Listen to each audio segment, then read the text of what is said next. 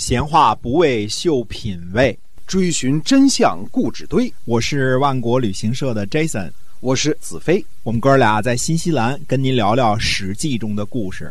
各位亲爱的听友们，大家好，欢迎呢继续收听《史记》中的故事，是由新西兰万国旅行社的 Jason 为您讲的。那我们在今天的《史记》中的故事啊，再跟您讲白起的事儿。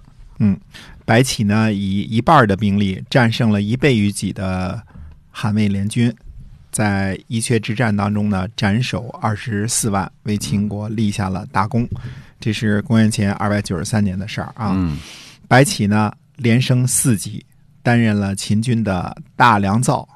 大良造呢已经是秦军的高级军事将领了。就是大将军是吧？嗯，有点这意思。嗯，公元前二百九十二年呢，大良造白起攻打魏国，夺取魏城。魏城呢位于今天山西省永济市东，又攻下了原邑，位于今天的山西省垣曲县。嗯，公元前二百九十一年呢，白起攻打韩国，夺取了涉和宛，或者叫叶和宛。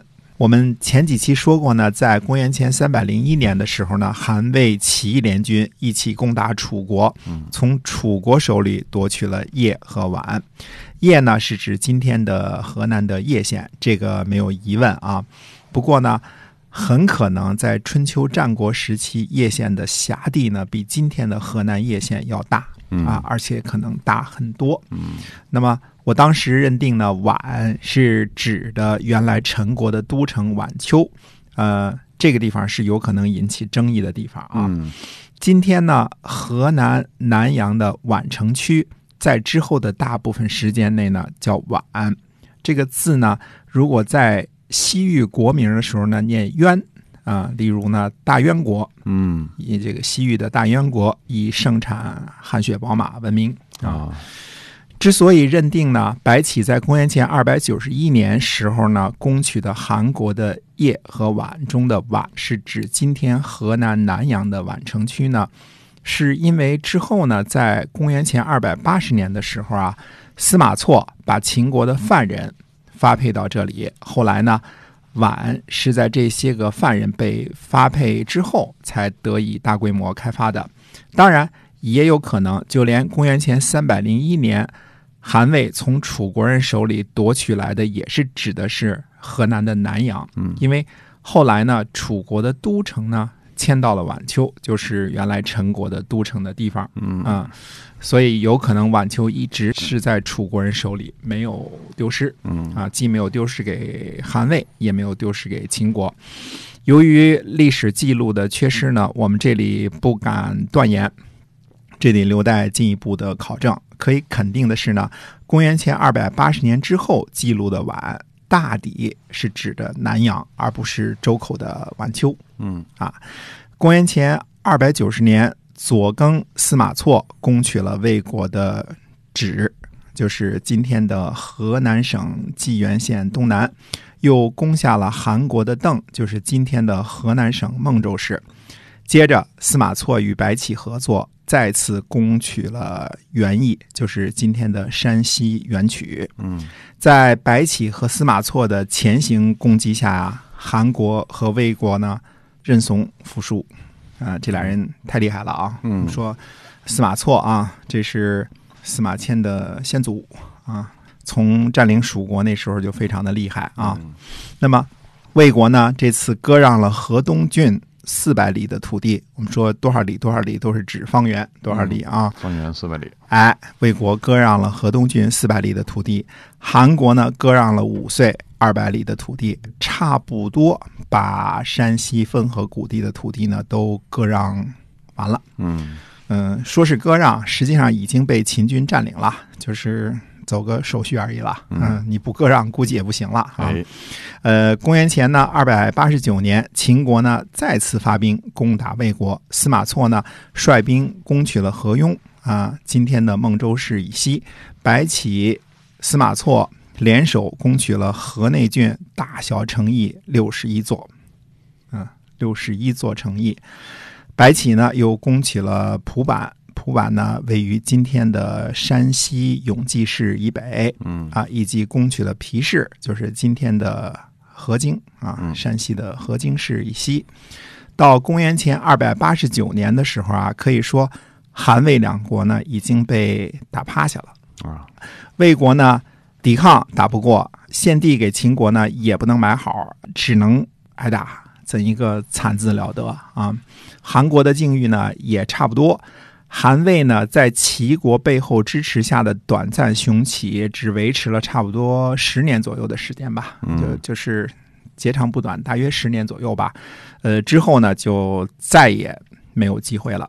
韩魏雄起的时候呢，先是打击了楚国，从楚国手里抢来土地，之后呢挤压秦国，但是并没有联合赵国和楚国啊。看这个地方，因为那时候跟楚国还打着仗呢嘛，嗯可见当时呢，韩国和魏国的觉悟呢，只限制在说两国联合起来力量强大这一点上而已呢，并没有其他的大局观啊，甚至。就是韩魏之间的联合呢，也可以说是各怀鬼胎，嗯谁也不愿意用自己的兵力去打硬仗和秦国硬拼，所以才被白起设疑兵，一倍的兵力被人打败了。各个击破，哎，各个击破了。至少在公元前二百九十三年伊阙大战的时候呢，六国对于秦国的这种虎狼性格并没有明确的认识，嗯，也没有形成六国之间的什么同盟，呃，也没有什么苏秦佩戴六国相印，诸侯之间的关系咸于兄弟这回事儿。嗯，六国彼此之间的矛盾呢，还深得很呐，啊，这个互相之间还掐得厉害呢。哎这之后呢，苏秦曾经在公元前二百八十七年啊，这是几年之后的时候，组织过一场韩赵魏齐楚的联合对抗秦国的军事行动。嗯，哎，这是到公元前二百八十七年左右了。那么已经呢接近全体诸侯统一对秦的局面了，这是形成的所谓后来人认识的合纵。真正的提出六国合纵合一。共同对付秦国的呢，是战国时期的四大公子之一，后来魏国的信陵君。嗯啊，呃，但是在公元前二百九十三年的时候呢，信陵君可能还是个婴儿，呃，最多也是上小学啊，就这个意思啊。所以我们看历史事件和历史人物啊，绝对不能以事后诸葛亮的心态去看。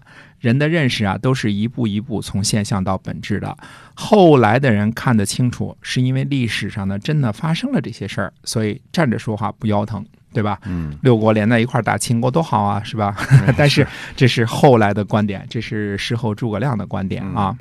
另外呢，从白起和司马错一口气攻取了河内郡大小六十一座城邑的战绩来看呢，呃，我就更加坚信，当时呢，秦军拥有了很先进的工程技术啊和工程的器械。嗯，这个时候啊，与公元前三百零八年甘茂经过惨重的损失，五个月才攻取益阳的时候呢，秦军应该是鸟枪换炮了。嗯，也就是说，在围困益阳之后，秦军攻城呢，往往是无往而不利。